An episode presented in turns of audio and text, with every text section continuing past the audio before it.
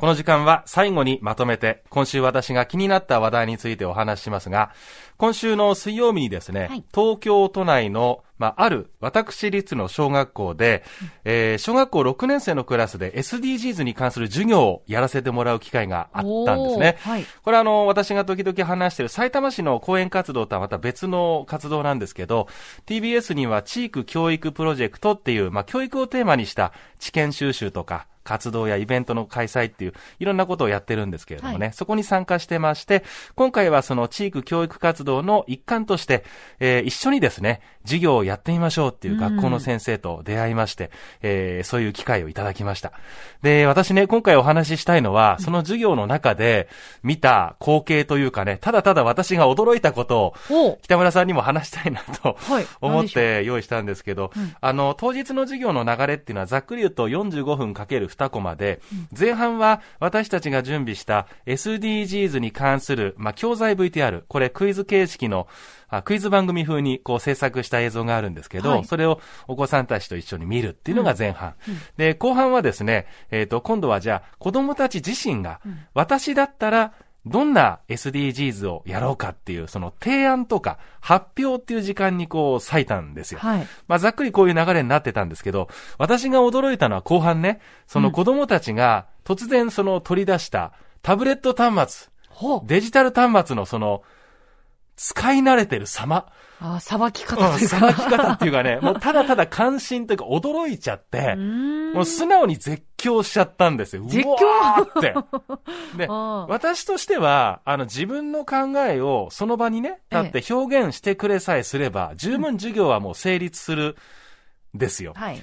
けれども子供たちは、多分習慣づいてんだろうね。みんなその意見を出して、その聞いた話を文字入力したり、中にはフリー素材のイラストもつけながら、いわゆるプレゼン資料を作り始めたんですよ。かっこいい。それはびっくりするでしょ？びっくりします。ね先生に聞くとね、あの、この学校では5年生と6年生は探究活動っていう時間が週に1回あるそうで、うん、子供たちがそれぞれ課題を見つけて自分でまとめるっていう作業を時々するんだそうです。で、その時に電子パッドを使うっていうことなんですけど、だから子供たちに対して、その電子パッド使ってねとか、プレゼン資料を作ってみようなんて私促してないんだけど、はい、なんとなくいつものようにタブレット出して、はい、で、先生、あの、モニターに映していいですかとかって言って、多分 Wi-Fi が飛んでると思うんですけど、えー、あの、離れたところからポチッとやって、テレビモニターにプレゼン資料を出して説明するっていう、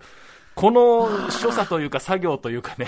スムーズなことにちょっと驚きましたよね。こりゃ違うわ、時代が、うん、はい。で、先生が言ってたのは、まあ、タブレットを使うことによってね、変化の一つとして、まあ、人に向かって話をする子が増えたって言ってました。これ、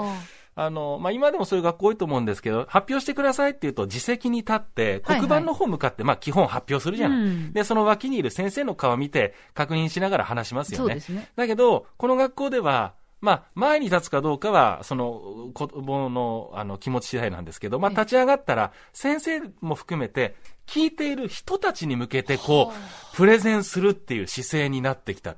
これって、会社員になってからも結構、ね、うん、あの、重要な、これ、あの、プレゼンだと思いますし。そういうシーンも増えますからね。そうなんですよ。社会人になると。そう。で、一方で、じゃあ何かそのデジタル端末の弊害というかね、難しさっていうのは感じますかっていうと、まあそれはそれで当然ありますと。うん、ただ私先生と話してていいなと思ったのは、その、抑制方向で考えないんだと。つまり、えっと、なんて言ったらいいかな。例えば、使いすぎるとこうなってしまうから、使わないようにしようっていう抑制の話し合いではなくて、はい、使いすぎないようにするにはどう使おうかっていう話を、ちょくちょく子供たちとしてると言ってました。だからこれも考え方次第かなと思いましたね。で、やっぱりこのデジタル端末を授業の中でどのくらい、あるいはどういう用途で使うかっていうのは正直なところ私もいろんな学校を見てきましたけど、学校間でね、当然グラデーションはあります。うん、公立私立とかそういう差もあります。すねうん、ありますけど、